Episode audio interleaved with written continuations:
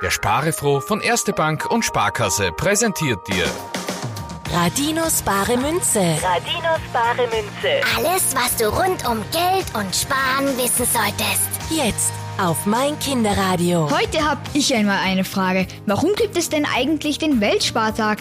Ich füttere mein Schweindal schon fest, damit ich es dann zur Bank tragen kann. Gute Frage, Sebastian.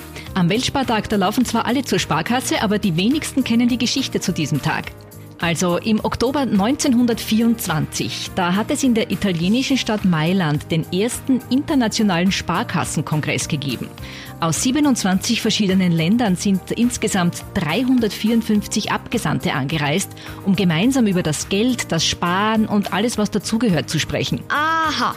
Und da hat wohl einer die Idee mit dem Weltspartag gehabt. Naja, so ähnlich. Der letzte Tag des Kongresses war der 31. Oktober und den haben sie zum Weltspartag ernannt. Damit wollten sie unter anderem den Leuten klarmachen, wie wichtig das gemeinsame Sparen ist. Und sie wollten vor allem schon bei den jungen und ganz jungen Menschen das Gefühl für Geld und die Freude am Sparen wecken. Kannst du das bitte lassen? Ich bin halt so stolz, dass schon so viel im Sparschwein ist. Da kannst du auch stolz sein. Am 31. Oktober laufen dann alle mit ihren dicken oder dünnen Sparschweinen und Sparbüchsen zur Sparkasse.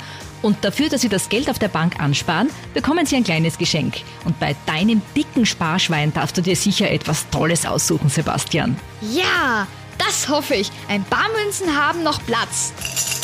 Radinos bare Münze. Radinos bare Münze. wird dir präsentiert von Erste Bank und Sparkasse. Und spare froh.